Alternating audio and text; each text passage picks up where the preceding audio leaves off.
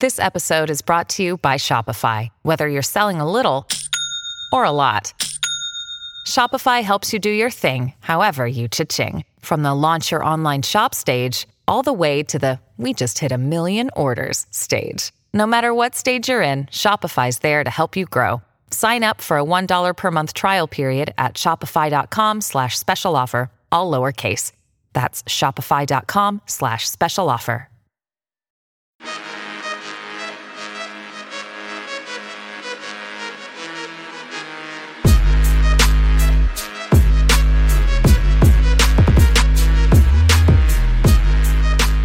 Willkommen zur 139. Folge von Jeden Tag NBA, dem Podcast für NBA Junkies. Heute gibt's mal wieder eine Preview, Review und wir schauen uns an, was wir damals in der Saisonvorschau zu den LA Lakers gesagt hatten. Und dafür habe ich mir wieder den Julius Schubert reingeholt. Hey Julius. Hi, danke für die Einladung. Freue mich hier zu sein. Ja, sehr gerne. Super, dass du am Start bist. Wir hatten ja damals die Preview zu deinem Lieblingsteam aufgenommen, zu den Lakers. Wer Julius immer noch nicht kennt, du bist ein NBA NBA-YouTuber, hast deinen Kanal da, der heißt Just a Kid from Germany, in nicht schwer zu erkennender Anlehnung an Just a Kid from Akron, weil halt LeBron auch dein Lieblingsspieler ist. Genau. Ist auch eine Sache, die uns verbindet. Ich bin jetzt trotzdem kein Lakers-Fan geworden, aber wenn es um Spieler geht, dann route ich auch seit ja, 17 Jahren immer für LeBron James. Ja, war auf jeden Fall eine, eine sehr spannende Saison jetzt bei den Lakers. Es war damals, glaube ich, auch die längste Preview, die wir aufgenommen haben. Und einfach, weil es bei dem Team so extrem viel zu besprechen gab. Anthony Davis war gekommen. LeBron hatte, wie es aussah, endlich wieder ein kompetitives Team um sich herum. Extrem viele neue Spieler im Kader, neuer Coach und so weiter. Unterm Strich lief es jetzt ziemlich gut für die Lakers. Das schauen wir uns dann gleich noch im Detail an. Ähm, dieser Podcast ist von Blinkist gesponsert. Da gibt's dann nachher wieder einen kleinen Spot, wo ich euch erkläre, warum Blinkist eine coole App ist. Bevor wir jetzt über die Lakers sprechen, äh, Julius, ich frage dich, wie bei allen anderen Gästen auch hier in letzter Zeit, wie geht's dir gerade mit der aktuellen Situation, mit der Corona-Pandemie? Wie gehst du damit um? Und natürlich auch die spannendste Frage, was denkst du, wann es mit der NBA vielleicht in irgendeiner Form wieder weitergehen könnte? Ja, ich vermisse, normales Leben zu führen. Da gehört natürlich die NBA auch dazu. Bin natürlich auch hier äh, mehr oder weniger den ganzen Tag in der Wohnung, zu Hause. Ist alles keine so einfache Situation aber das steht man schon irgendwie durch. Ich vermisse natürlich die NBA nachts, äh, mir den Wecker zu stellen, Spiele live zu gucken. Hm und auch halt für meinen YouTube-Kanal ständig dann wieder neues äh, Videomaterial zu bekommen, täglich ähm, neue Sachen, um die man sich kümmern kann. Das äh, vermisst man da natürlich ein bisschen, aber ich denke mal, ähm, dass es da deutlich wichtigere Dinge gibt als Sport momentan. Hm. Videos äh, hast du jetzt trotzdem einige rausgeballert in letzter Zeit. Genau, genau. Was, was können die Leute sich so anschauen auf deinem Kanal? Was hast du noch rausgebracht jetzt so während der NBA-Pause? Genau, ich habe mich, ich habe mich vor allem mal mit ein paar deutschen Spielern beschäftigt. Ähm, Moritz Wagner, Isaac Bonga, also mit ein paar Washington Wizards Leuten, ähm, hm. Isaiah Hartenstein. Hm. Dazu habe ich ein paar Videos gemacht. Ähm, zu Isaiah Thomas kam was. Also ich habe wirklich in letzter Zeit da eine Menge Videos produziert. Wird jetzt auch wieder so weitergehen. Ähm, kommt ein bisschen was zu RJ Barrett, James Harden wieder. Also mir, mir gehen halt die Ideen nicht aus, kommen auch immer wieder von Zuschauern ähm, Ideen. Also ja, es ist ja ein bisschen das Gute auch an der NBA. Es gibt ja eigentlich genug Trial. Also, ja, genau. Wenn jetzt mal einen Monat keine Spiele kommen, jetzt ist es ja ziemlich genau ein Monat, seit dem 11.3. Gibt es keine neuen Spiele mehr, aber auch die Leute, die einfach wissen, dass ich einen NBA-Podcast habe, aber sich sonst mit NBA nicht auskennen, die sagen, ja, was machst du denn da jetzt mit deinem Podcast? Dann sage ich ja, gerade mache ich Preview-Reviews zu allen 30 Teams, das sind schon mal 30 Folgen. Hm, und dann gucken genau. wir mal weiter. Und ich habe ja auch noch andere Formate in petto, ähm, wo jetzt auch in der letzten Folge die äh, erste Ausgabe davon kam, Redraft-Geschichten. Also man kann ja in verschiedenste Richtungen gehen. Also ich könnte jetzt wahrscheinlich ohne Probleme monatelang hier noch Content finden. Bei dir geht's natürlich mit den, mit den ganzen Spielerprofilen und sowas in Videoform, Scouting Reports. Ja, genau, genau. Die Draft Scouting Reports gehen dann auch los äh, ja. in zwei Wochen, wo auch super viele Videos dann kommen. Also ich denke mal, wenn das jetzt sich noch ein paar Monate hinzieht, dass, äh, dass ich da nicht die großen Probleme haben werde, da weiter äh, Videoideen zu finden. Ja, also wir haben ja fast, fast 1000 Spiele, glaube ich, schon gehabt jetzt in der Regular Season, die man sich auch noch angucken kann, äh, wo nicht jeder jedes Spiel analysiert hat natürlich schon und wir haben fast 500 Spieler in der Liga, glaube ich. Also da geht uns der Stoff erstmal nicht aus, aber irgendwann wäre es natürlich schön, wenn es auch weitergeht mit der NBA. Was, was denkst du dann? Gibt es erst irgendeine Art von Playoff-Turnier oder geht es dann einfach mit der nächsten Regular Season los und, und wann rechnest du damit? Also wir raten natürlich alle nur, das weiß ja gerade kein Mensch, aber wo stehst du da? Ja, also ich bin äh, da eher pessimistisch dass es da in naher Zukunft weitergeht. Ähm, mhm. Vor allem, also ich kann mir absolut nicht vorstellen, dass das vor Fans äh, da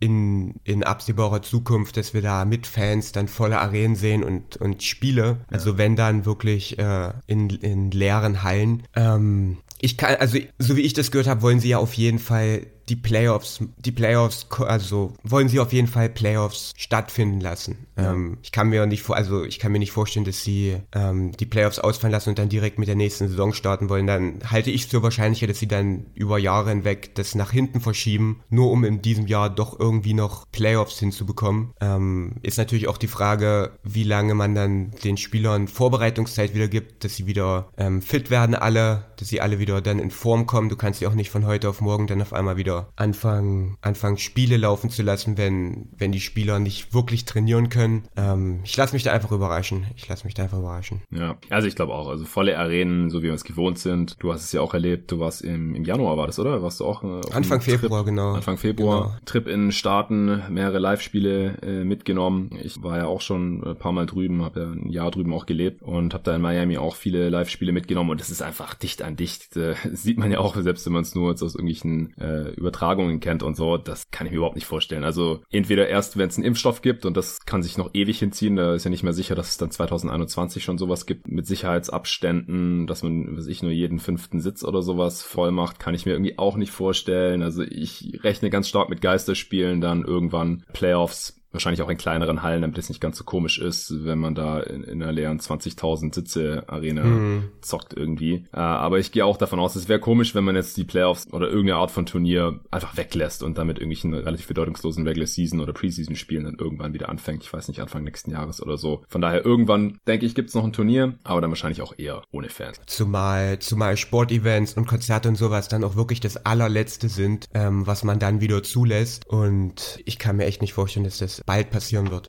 Genau. Dann äh, geht's jetzt los mit den Lakers. Erstmal, du hast dir die Review, die Preview auch nochmal angehört natürlich. Wie ging's dir dabei? Bist du zufrieden so unterm Strich? Ich bin eigentlich relativ zufrieden mit dem, was wir da ähm, Anfang Oktober erzählt haben. Äh, natürlich nicht alles richtig, ja. aber ich denke, dass wir da durchaus einen guten Job gemacht haben. Ja, denke ich doch auch. Und für dich als Fan natürlich auch eher eine positive Überraschung, dass die Lakers halt eher so in unserem Best Case eigentlich agiert haben. Ja. Das ist, fühlt sich natürlich nochmal schöner an. Also auch wenn man da natürlich ein paar Spieler unterschätzt hat oder das Team insgesamt ein bisschen unterschätzt hat. Aber ich denke unterm Strich können wir da auch zufrieden sein. Die Lakers waren auf Kurs zu 59 Siegen. Sie hatten 49 Mal gewonnen, 14 Mal verloren, stand 11. März. Wie gesagt, wenn man dann das Net-Rating von plus 7,1 laut Clean the Glass für die restliche Saison hochrechnet, wären sie eben auf Kurs zu 59 Siegen gewesen. Laut 538 sogar auf Kurs zu 63. Äh, hm, äh, basierend auf dem Raptor-Modell, was ja auf dem Kader der Lakers basiert und nicht auf dem bisherigen Net-Rating in der Form. Also irgendwo im hohen 50er oder niedrigen 60er Bereich wären sie wahrscheinlich gelandet. Ich denke, da braucht man nicht viel rumdiskutieren. Sie haben auch die sechstbeste Offense und die dritt drittbeste Defense der Liga gehabt. Das Point Differential oder Net Rating ist das zweitbeste nach den Milwaukee Bucks und noch vor den Celtics, Clippers und Raptors gewesen. Also wirklich eine gute Saison. Platz eins im Westen natürlich noch. Ja, ähm, trotzdem lagen wir hier und da daneben. Was ist dir denn aufgefallen? Genau, also den ersten Punkt, den ich, den ich hier habe, sind, dass wir sie defensiv unterschätzt haben. Hm. Ich hätte nicht erwartet, dass äh, die Lakers so gut sein würden defensiv. Wir haben gesagt, dass wir durchaus optimistisch sind, aber das dass wir sie insgesamt doch eher im Mittelfeld sehen und jetzt nicht Top 3, Top 5, also zur absoluten Spitze. Und ja. das hat, denke ich, mit äh, individuellen Leistungssprüngen von einzelnen Spielern zu tun im Großen und Ganzen. Also, dass wir nicht haben kommen sehen, dass ähm, so viele Spieler wirklich so einen großen Sprung machen defensiv oder so viel besser defensiv performen, ähm, als wir das angenommen haben. Es geht mit LeBron los, der wirklich ein fantastisches Jahr defensiv spielt. Mhm. Ich habe auch dazu ein Video gemacht. Also LeBron spielt wirklich in meinen Augen seine beste defensive Regular Season, seit er Miami verlassen hat damals mhm. und äh, macht absoluten Top-Job in seiner Rolle. Ähm, Anthony Davis, der auch nochmal eine Schippe draufgelegt hat und sich äh, zu einem der absolut besten Defender der NBA entwickelt hat. Ja. Ähm, Kuzma hat sich zu einem ordentlichen Flügelverteidiger entwickelt, was für ihn auch ein großer Sprung war, wirklich ähm, immer stark unterdurchschnittlich gewesen, hat sich da wirklich große Schritte gemacht, ähm, was seine Fähigkeiten angeht, seine Technik, wo auch mentale Dinge und hat da wirklich äh, sich großartig verbessert, was ich wirklich toll finde. Ähm, Dwight Howard hatten wir so gar nicht auf dem Schirm, dass der da defensiv ähm, so viel mitbringt, vor allem als Pick-and-Roll-Defender ja. und Rim-Protector. Allgemein bei Dwight Howard da genau, ja, waren der, wir sehr skeptisch. Genau, also genau. wir haben gesagt, er hat jetzt schon so oft Besserungen gelobt. Bei jedem Team hieß es immer, ja, jetzt wird alles anders und du hast, glaube ich, gesagt, wir haben ihn einfach in der Rolle, die jetzt bei den Lakers haben soll, noch nie gesehen. Deswegen ja. mal gucken weil ich nicht denke, dass Howard mit dieser Rolle, die er bei den Lakers haben wird, dass er da ein großer positiver Faktor sein kann, weil wir erwarten da etwas von ihm, was er halt noch nie in seiner Karriere so großartig gezeigt hat. Wir hatten ja auch schon bei einem Awards-Podcast, den wir hier zusammen aufgenommen haben, war das Ende November? Ja, das waren, glaube ich, die November Awards, oder? Dezember? Ich möchte sagen, das waren die Dezember Awards. Ah, Dezember, du hast recht. Anfang ja. Januar, genau. Anfang Januar, richtig. Ja. Da hatten wir uns ja auch schon ein bisschen ausführlich über Dwight Howard als Comeback-Player unterhalten. Mhm. Also der ähm, hat natürlich auch die Erwartungen extrem übertroffen. Genau. Und dann halt viele gute individuelle Verteidiger. Caruso, KCP gefällt mir besser als letztes Jahr. Bradley, wo man sich nicht sicher war, ob der wirklich, ob die Defensive von ihm wirklich so gut ist, mhm. ähm, wie das dann auch am Anfang dazu, also als wir den aufgenommen haben, war ja gerade Training Camp und da hat man viel Gutes ja. gehört, aber da, man, man war sich noch nicht so sicher, ob das wirklich äh, so toll ist. Danny Green, der das auch bei den Lakers wieder zeigt, was für ein toller Verteidiger ist. Und das habe ich einfach nicht so kommen sehen, dass die Lakers da defensiv, vor allem im Halb Halbfeld, wenn die Lakers Defense klickt, dann sind die so, so schwer zu schlagen. Das habe ich so einfach nicht kommen sehen, vor allem in so kurzer Zeit. Da muss man natürlich auch Frank Vogel loben, der da einen tollen Job macht. Ja. Genau, und das äh, haben wir schon stark unterschätzt in meinen Augen. Ja, also wir hatten auch einfach Angst vor, wir haben gesagt, es gibt Lineups bei den Lakers, ja. die defensiv sehr stark sein werden, aber wir waren uns halt nicht sicher, wie viel spielen diese Lineups zusammen und es war halt auch aus unserer Sicht unvermeidbar, dass es defensiv schwächere Lineups gibt. Wir haben gedacht, Rondo spielt richtig viel. Und deswegen gehe ich auch mal davon aus, dass er leider starten wird oder einfach viel zu viele Minuten sehen wird, um jetzt äh, hier nicht so viel in einer anderen Kategorie vorzugreifen, die wir nachher noch besprechen, wer zu viele Minuten sieht, aber Rondo ist halt auch der Top-Kandidat.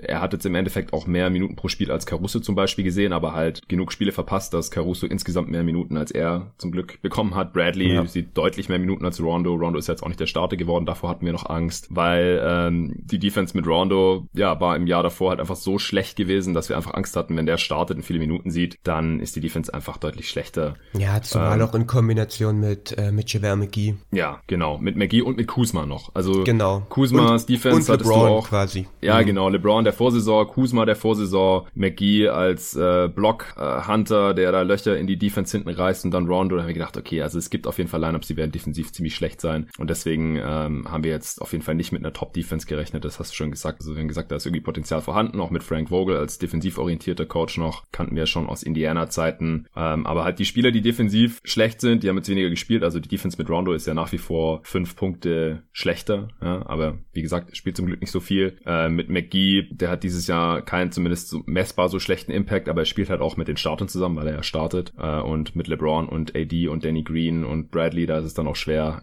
die Defense alleine nochmal runterzuziehen. Da ist es dann auch okay, wenn, wenn er ja eher nur als, als Rim Protector halt so ein bisschen agiert. Ja, also das äh, hat zusammen mit den Spielerentwicklungen und, und den richtigen Lineups dann halt jetzt äh, dann schon gereicht für diese Top 3. Hast du noch einen Punkt, wo wir daneben lagen? Ja, wir haben es ja gerade eben schon ähm, gesagt und ich will da auch nicht jetzt zu detailliert drauf eingehen. Wir haben halt komplett White House Howard komplett falsch eingeschätzt. Also wir haben gesagt, dass wir nicht denken, dass er seine Rolle, die er ähm, noch nie vorher hat in seiner Karriere, die er auch bei den Lakers bringen muss, dass er das halt bringt. Das haben wir so nicht kommen sehen, wie er sich halt offensiv, defensiv in das Team einfügt, der Teamchemie gut tut ähm, und dann einen riesigen Impact von der Bank bringt. Und vor allem halt in Lineups mit Anthony Davis und LeBron James. Die Lakers sind so physisch stark, groß und das passt einfach wunderbar. Und das haben wir halt überhaupt nicht auf dem Schirm gehabt. Und ich hatte auch gesagt, dass ich äh, Joakim Noah da lieber bei bei den Lakers gesehen hätte, mhm. was sich im Nachhinein wahrscheinlich auch eher als falsch einschätzen lässt. Aber ja, ja das habe ich halt so nicht kommen sehen, dass Dwight Howard ja, da so gut performt. Ja, ich meine, wir wissen jetzt nicht, wie äh, ein ja, Noah da funktioniert hätte, von daher ist es natürlich eher spekulativ, aber klar, dass Dwight Howard so gut funktioniert, das konnte man jetzt nicht unbedingt erwarten. Da hat er uns auf jeden Fall positiv überrascht.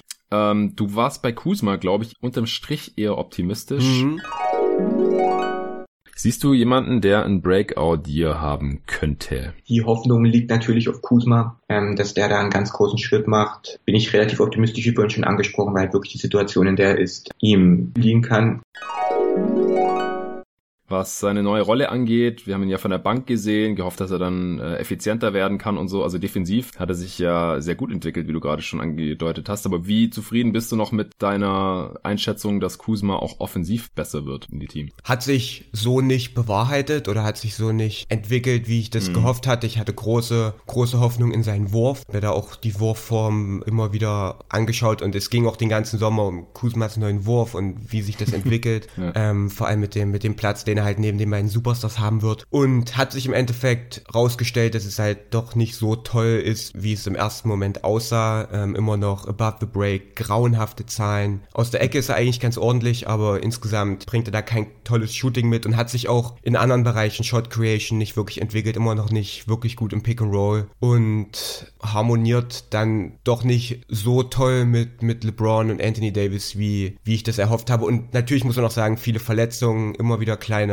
kleine, Sachen, die ihn da ausgebremst haben. Ähm, hm. Ja, hat sich dann leider doch nicht so, so rausgestellt, wie ich mir das erhofft hatte. Ja, also ich habe mir auch mal seine Shooting Splits angeschaut, das ist gerade schon angedeutet. 52% trifft er aus der Corner, was ja super ist. Nimmt jeden fünften Dreier von da, also ist auch okay. Aber er trifft insgesamt keine 30% von drei. Ja. Also ist er halt above the break, muss er, was schießt er da? 20% oder sowas? 25? Weiß ich nicht. Sowas um den Dreh muss es auf jeden Fall sein. Und dann aus allen anderen Distanzen trifft er aber wieder ziemlich gut. Also lange zwei auch nicht so toll, 36 Prozent, aber da nimmt er auch nicht viel, nur jeden zehnten Wurf ungefähr. Aber 80 Prozent am Korb, das ist krass. Also ja. wa wahrscheinlich wird ihm da auch relativ viel von LeBron aufgelegt, noch irgendwelchen Cuts oder sowas, wo dann äh, nicht besonders viel Defense da ist, aber muss man natürlich auch erstmal machen. Und allgemein bei den Lakers ist mir das aufgefallen. Und äh, da schiebe ich halt, wie gesagt, relativ viel auf die Anspiele von LeBron und er hat ja auch die meisten Assists pro Spiel seiner Karriere, das kommt ja auch nicht von ungefähr. Also bei den Lakers gibt es eigentlich keinen Spieler, der unterdurchschnittlich am Korb finisht. Das sieht man selten in Teams, dass halt wirklich niemand irgendwie im mittleren oder sogar unteren 50% Bereich ist, außer Rondo, der ist bei 58 Äh, das kann halt immer noch nicht so richtig gut, äh, aber 58% ist ja auch immerhin noch okay als, als Point Guard. Und alle anderen sind halt echt über 60% im ja. Prinzip. Und halt bis über 70% wie LeBron, Anthony Davis, 73, 75% von 0 bis 3 Fuß. Kuzma, wie gesagt, 80. Dwight Howard, 82% am Ring. Äh, wir McGee, der ist bestimmt auch gut. 75% klar, die danken auch fast nur. Aber es ist echt durch die Bank weg erkennbar. Das ist mir vorhin auf jeden Fall draufgefallen bei den Lakers. Ja, die Qualität der Würfe oder Versuche, die Kollegen bekommen nach Anspielen von LeBron, ist halt wirklich unfassbar groß. Also entweder es sind halt wirklich hochprozentige Versuche am Korb oder halt freie Drei aus den Ecken. Ähm, das sind schon wirklich Top-Würfe. Das sind nicht einfach nur Assists, sondern das sind schon wirklich, LeBron spielt die Kollegen da noch wirklich frei. Ja. Okay, hast du noch irgendeinen Punkt, wo wir daneben lagen? Ja, na, ich denke, dass wir sie insgesamt als, als Regular Season Team etwas unterschätzt haben. Vielleicht nicht unbedingt als Contender im Großen und Ganzen. Also wir haben gesagt, dass wir es nicht unrealistisch finden würden, wenn die Lakers eine gute Chance, also dass die Lakers eine gute Chance haben auf einen langen Playoff-Run, ähm, dass eine Meisterschaft nicht komplett unrealistisch ist, sondern, sondern ein realistisches Ziel. Aber ich denke, wir haben sie als Regular-Season-Team beide etwas unterschätzt. Wir haben beide gesagt, ja. 52 Siege. Das ist dann schon ein bisschen weiter weg von dem, was sie jetzt projected werden. Und Best Case hatten wir gesagt 57, also hatte ich gesagt 57 Siege. Auch das ist wahrscheinlich im Endeffekt dann ein bisschen wenig gewesen. Mhm. Und ich hätte halt nicht gedacht, dass sie halt schon in der Regular Season so gut klicken. LeBron und Davis sind auch über große Strecken fit gewesen und gesund. Ja, das stimmt. Also Verletzungen hatten die Lakers jetzt wirklich nicht allzu viele. Wie gesagt, sie hatten ja insgesamt 53, 63 Spiele nur. Das sind somit die wenigsten übrigens. Äh, es gibt Teams, die haben 65, 66 Spiele gemacht. Und von diesen 63 hat LeBron 60 gemacht, Anthony Davis immer mit 55, also beide drei beziehungsweise acht Spiele nur verpasst. Kuzma hat neun verpasst, das hast du vorhin schon erwähnt. Bradley und Rondo sind die einzigen, die unter 50 Spiele gemacht haben. 49, 48 und da halt wirklich 14, 15 Spiele verpasst haben. Und das war's eigentlich. Also das spielt natürlich auch noch mit rein. Das ist bei Davis fast schon eine Anomalie, wenn er nicht mal 10 Spiele verpasst. Und bei LeBron, äh, klar, letzte Saison hat er zum ersten Mal wirklich mehrere Spiele verpasst. Da musste man jetzt halt auch Angst haben. Age 35 Season wird er in der Regular Season entweder geschont oder verletzt er sich wieder irgendwie. Ähm, das wusste man jetzt auch nicht. Das war jetzt auch zum Glück nicht der Fall. Ist dir langsam langweilig zu Hause, weil dir die Filme, Serien, On-Demand-Games und interessanten Bücher langsam ausgehen? Oder weil dein wissbegieriger Geist dürstet, ohne Uni oder Schule oder sonstigen Input? Oder willst du dich wissensmäßig mit kleinen, regelmäßigen Portionen Knowledge auf dem Laufenden halten? Mit der Blinkist App kannst du dir einfach Zusammenfassungen von über 3000 verschiedenen Sachbüchern anhören oder durchlesen und lernst so die wichtigsten Punkte ohne viel Zeit oder Geld dafür aufzuwenden. So kann man sich wirklich enorm viel Wissen geben oder auch dann entscheiden, ob man das Buch noch kaufen und komplett lesen möchte, wenn einem die Zusammenfassung gefallen hat oder Lust auf mehr gemacht hat. Die Idee dahinter ist eigentlich ganz einfach, weil wie viel des Inhalts von einem Sachbuch kann man sich überhaupt einprägen? Wahrscheinlich nicht wirklich mehr, als du mir in 15 Minuten erzählen könntest. Und genau so lang sind halt diese Zusammenfassungen auf Blinkist. Also genau die richtige Länge für die tägliche Dosis Wissen zum Beispiel. Da gibt's viele Klassiker, aber auch neueste Bestseller aus insgesamt 25 Kategorien zur Auswahl. Wie jetzt zum Beispiel gerade besonders interessant Wissenschaft, Politik, Börse und Geld, Wirtschaft oder Motivation und Inspiration. Auf Deutsch und auf Englisch. Ich selber nutze Blinkist schon seit zwei Jahren und finde da jedes Mal wirklich viel mehr interessante Titel, als ich mir jemals anhören oder durchlesen könnte. Falls ich das für dich jetzt interessant anhört, dann geh doch mal auf blinkist.de slash jeden Tag NBA. Da bekommst du dann 25% Rabatt auf das Jahresabo Blinkist Premium und noch eine Woche gratis zum Ausprobieren mit dazu. Egal, was dich gerade interessiert oder was deine persönlichen Ziele sind, auf Blinkist gibt's bestimmt was für dich und jeden Monat kommen noch circa 40 neue Titel dazu. Von Work-Life Bullshit von Thomas Waschek über Ich weiß, was du denkst von Thorsten Havener bis hin zu Schulden von David Graeber. Über letzteres habe ich übrigens mal einen Vortrag gehalten, eine Präsentation gehalten bei einem Studium und eventuell habe ich das ganze Buch gelesen, eventuell aber auch nur teilweise und mir die Blinks dazu reingezogen. Klingt interessant, dann warte nicht länger und geh auf blinkist.de slash jeden Tag NBA, der Name dieses Podcasts als ein Wort und sichert euch durch meinen Link die 25% Rabatt und die Gratiswoche und helft obendrein mir dabei, dieses Projekt langfristig voranzutreiben und abzusichern. Also nochmal blinkist.de slash jeden Tag NBA. Und weil die Frage immer wieder kommt, ja, ihr dürft diesen Link auf jeden Fall weitergeben, teilen und so oft benutzen, wie ihr wollt. Je mehr, desto besser. Und den Link findet ihr auch in den Show Notes ja, ich muss es halt wirklich bei mir auf die Fehleinschätzung bei der Defense schieben. Ich äh, habe ja alle Teams auch durchgerankt nach Offensive und Defensive Rating vor der Saison und die Lakers haben ja wie gesagt die sechstbeste Offense und ich habe sie auf Platz 5 gesehen. Also da lag ich jetzt wirklich nicht daneben. Ich habe mit dem Offensivrating von 114,3 gerechnet. Sie haben 113,2. Also die Liga ist halt allgemein, es ist Offensivrating nicht nochmal weiter angestiegen, glaube ich. Deswegen ist hier halt Platz 6 bisschen schlechter, als ich das gedacht hätte. Aber das kommt auf jeden Fall hin. Aber bei der Defense, da hätte ich halt wirklich nicht gedacht, dass sie Top 3 sind. Da habe ich sie tatsächlich auf was sind das? Neun habe ich sie geschätzt, also schon Top 10. Auch nicht wirklich schlechter als jetzt Platz 8 oder Platz 7, aber ich dachte halt, dass Philly besser ist, dass Utah besser ist, dass, wer ist denn jetzt tatsächlich vorhin außer dem Milwaukee noch? Nate Fans, Moment. Toronto natürlich, klar, haben wir auch schon die Preview-Review so aufgenommen gehabt. Also Toronto und Milwaukee habe ich schon vor ihnen gesehen, aber ich dachte halt, wie gesagt, dass Philly die beste Defense haben wird. Ich dachte, Utah hat eine Top 2 Defense und ich dachte auch, dass die Clippers, Heat, Magic und Nuggets eine bessere Defense haben werden, beziehungsweise halt bei den Nuggets quasi gleich gleich gut. Aber ja, Orlando konnte diese äh, Top-Defense nicht halten. Die Heat auch nicht und die Clippers sind auch ein bisschen hinter den Lakers jetzt gelandet. Also wie gesagt, daher im Prinzip die Siegdiskrepanz. Ähm, Im Best Case habe ich sie, glaube ich, sogar bei 60 gesehen oder so ungefähr 60 war ich ein bisschen höher als du, aber die Lakers agieren hier auf jeden Fall bei uns im Best Case drin und uns hier positiv überrascht. Aber wir lagen trotzdem natürlich bei ein paar Punkten noch richtig. Was hast du da noch aufgeschrieben? Ja, genau. Also ich finde, wir haben die Stärken und die Schwächen des Teams im Großen und Ganzen richtig eingeschätzt. Wir haben gesagt, dass die Lakers offensiv richtig gut sein werden, weil du zwei Superstars hast und Shooter drumherum. Ja. Aber ich denke, da werden die Lakers einen Riesensatz machen. Also wenn sie kein Top 10 Team in der Offense sind, dann wäre ich schon sehr enttäuscht. Und ich kann mir auch vorstellen, dass sie wieder Richtung Top 5 gehen. Einfach weil es so schwer zu verteidigen ist. Und Braun spielt genau das fantastische Jahr, was wir erwartet haben, was wir erhofft haben. Also er macht da wirklich einen fantastischen Job. Ist da der, der Glue, der da wirklich alles zusammelt in diesem Team. Playmaking für andere, selber scored, gut verteidigt. Und er macht halt wirklich, er ist ausgeruht in einer guten Situation für ihn selber mit dem ganzen Spacing. Und er macht halt wirklich ein fantastisches Jahr. Das gleiche gilt für Anthony Davis. Die beiden harmonieren so gut miteinander, wie man das vorher erwartet hat. Und die beiden liefern halt wirklich ab. Und das gleiche gilt auch für die Rollenspieler Ballspieler, für die Shooter. Was wir halt auch gesagt haben und was sich halt auch im Endeffekt bewahrheitet hat, ist, wenn du halt in den allermeisten Spielen die beiden besten Spieler auf dem Parkett hast, gewinnst du halt viele Spiele. Und wenn du zwei Top 6, Top 7 Spieler in der Liga hast, gewinnst du halt wirklich viele Spiele. Und ja. sie haben wirklich viele Spiele gewonnen dementsprechend lagen wir bei den, bei den Stärken auf Teamebene ähm, richtig und das gleiche gilt auch für die Probleme, ähm, die sich nicht wirklich geändert haben seit Oktober. Die Probleme, die, die lagen im Oktober auf dem Tisch, die lagen im November auf dem Tisch und die liegen heute immer noch auf dem Tisch. Und zwar, dass du halt zum Beispiel keine große Shot Creation außerhalb von LeBron hm. und Anthony Davis hast. Und das ist ein Punkt, den haben wir vor der Saison angesprochen ja. und der hat sich genauso rausgestellt. Du hast halt wirklich außerhalb der beiden nichts großartig, der da selber für sich kreieren kann. Und das gleiche gilt für Playmaking, für andere. Da hast du halt außerhalb ja. von LeBron nicht wirklich viel. Und auch bei Davis, das haben wir auch in der Preview gesagt, ähm, auch Davis ist da nicht wirklich so gut drin und das hat sich auch wieder gezeigt. Ähm, Double Team Passing, Playmaking für andere. Das ist nicht unbedingt Davis große Stärke. Und eine weitere Schwäche, die ich zum Beispiel offensiv sehe, ist Playmaking. Äh, man hat halt wieder LeBron, absolut elitären Playmaker, aber so sehr ich AD mag, AD ist halt ein ordentlicher Playmaker für einen Big Man, aber halt noch kein sehr guter. Und du hast halt einfach das Problem, dass dann die Frage ist, A, was ist in den Minuten, in denen LeBron nicht spielt? Wer leitet da die Plays ein? Wer, wer dirigiert die Offense? Wer kümmert sich darum? Und dann in den Minuten, in denen LeBron spielt, möchtest du ihm auch nicht zu viel zumuten. Du möchtest halt nicht, dass LeBron jedes Mal den Ball vorträgt und jedes Mal das Play einleitet und jedes Mal den letzten Pass spielt.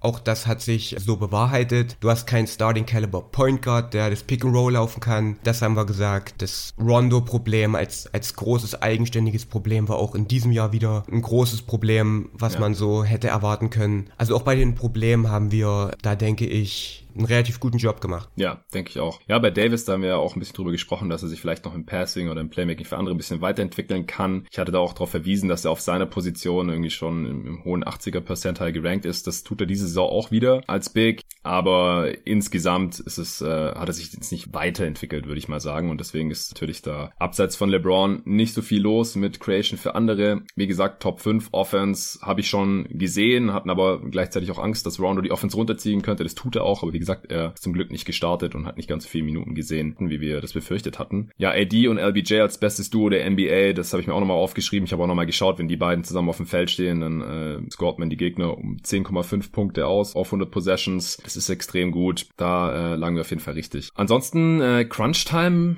Lineup. Hast du die, bei dem Part nochmal hingehört? Wie, wie sieht denn die aus jetzt im Endeffekt aus deiner Sicht? Hatten wir da eher recht? Ach, das weiß ich jetzt nicht mehr genau, was wir da im Podcast ähm, gesagt haben. Ich glaube, es war natürlich LeBron, Davis. Genau, ohne Center halt. Also Genau. Quasi die beiden auf, als große Position und dann halt mit Green. Caruso, glaube ich. Ich glaube, wer hat Caruso gesagt? Nee, Kuzma hatten wir dann drin, als weiteren mhm. Shooter quasi, anstatt äh, einen traditionellen Big. Und dann entweder KCP oder Bradley als Point Guard Verteidiger. Mhm. Ja, das hat sich im Endeffekt auch so bewahrheitet, dass die Lakers das so spielen. Natürlich, sie spielen ab und zu, beenden sie das Spiel dann auch mit äh, Dwight Howard, also gehen dann wirklich ganz groß. Also es ist nicht so, dass Anthony Davis wirklich in der Crunch Time immer als, als Fünfer spielt. Mhm. Ich weiß nicht, ich möchte sagen, wir hatten auch gesagt, dass Dudley auch ja. womöglich, also wir hatten ihn in der Rotation gesehen, aber sogar... Stimmt, da lagen wir eigentlich falsch. Ja, der hat nur 300 Minuten gesehen. Da war ich dann auch im Verlauf der Saison etwas überrascht. Der spielt eigentlich gut, wenn er Minuten bekommt, aber hat er in dieser Saison nicht so viele und hat eigentlich keinen festen Platz in der Rotation der Lakers. Hm, ja. ja, ich habe vorhin mal geschaut, weil wir waren uns nicht ganz einig, ob wir dann eher Bradley oder KCP in dieser besten Five drin haben wollen würden. Und ich habe mal geschaut, also mit KCP diese Lineup, also beide Lineups haben nur so 50 Minuten ungefähr gespielt, das ist nicht viel. Äh, deswegen Small Sample Size Alert, aber mit KCP wird zerstört, ja, zusammen hm. mit AD, LeBron James, Kuzma und Green, da steht man bei plus 30 auf 100 Possessions. Und mit Bradley nicht so, da steht man bei plus 1, irgendwas. Aber wie gesagt, ist nur eine kleine Sample Size, da würde ich jetzt selbst für die Playoffs eigentlich noch keine großen Schlüsse draus ziehen, wollte ich nur erwähnt haben. Ja, weil halt auch KCP deutlich besser äh, offensiv reinpasst, weil er ja. halt auch nach diesem schlechten Saisonstart wirklich auch die Lichter komplett ausschießt und ja. dementsprechend auch Shooting Gravity mitbringt, die halt Bradley überhaupt nicht hat. Ja. Um, ähm, obwohl auch Bradley ähm, einigermaßen ordentlich trifft, nachdem er da am Anfang relativ viel auch verballert hat. Ja, ja, dachte ich auch. Also die Quoten von Bradley, als ich vorhin nochmal angeschaut habe, ich gedacht, ja, eigentlich gar nicht so schlecht. Da hat mir ein bisschen Angst, dass er die Form aus Memphis da nicht mitnehmen kann. Aber unterm Strich ist er halt trotzdem ineffizient. Bradley, äh, Offensivrating von 104 ist jetzt nicht so geil. Und KCP 117. Also das ist halt schon extrem effizient. Ähm, natürlich nimmt er auch mehr Dreier äh, als Bradley. Ah nee, stimmt gar nicht. Nehmen gleich viele auf 100 Possession. Hätte ich nicht gedacht. Aber er trifft besser. 39 Prozent. Ja, von daher nicht allzu verwunderlich. Hast du jetzt noch irgendwas, wo wir richtig lagen? Ich glaube, ich habe ähm, nichts mehr. Ja, ich, also wir hatten gesagt, dass wir an Trades nicht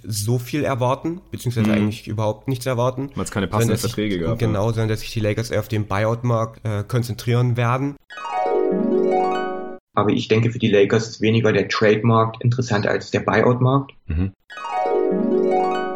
Und haben sie am Endeffekt auch gemacht. Ja, stimmt. Markeith Morris geholt. Weil da halt auch nicht wirklich tradebares äh, Material da war. Genau, das hatten wir gesagt. Genau. Also sie waren anscheinend an seinem Bruder interessiert, an Marcus Morris, der dann mhm. aber zu den Clippers ging. War halt auch die Frage, so wie will man das machen mit seinem 15 Millionen Deal? Und dann haben sie sich halt Markeith Morris jetzt noch geholt. Ich meine, wie siehst du das? Macht er irgendeinen Unterschied? Also bis jetzt ähm, ist er nicht wirklich ein großer positiver Faktor. Bringt sicherlich Defense und Shooting mit, aber ist momentan noch nicht wirklich ein effektiver, ein effektiver Rollenspieler. Hat natürlich jetzt noch nicht so viele Spiele gemacht, ähm, da muss man abwarten. Insgesamt war ich eigentlich ein Fan von der, von der Verpflichtung. Ich hätte natürlich auch lieber seinen Bruder bei den Lakers gesehen, aber dafür, dass man ihn quasi für nichts bekommen hat, eigentlich ein ganz guter Deal. Aber halt momentan noch nicht wirklich effektiv.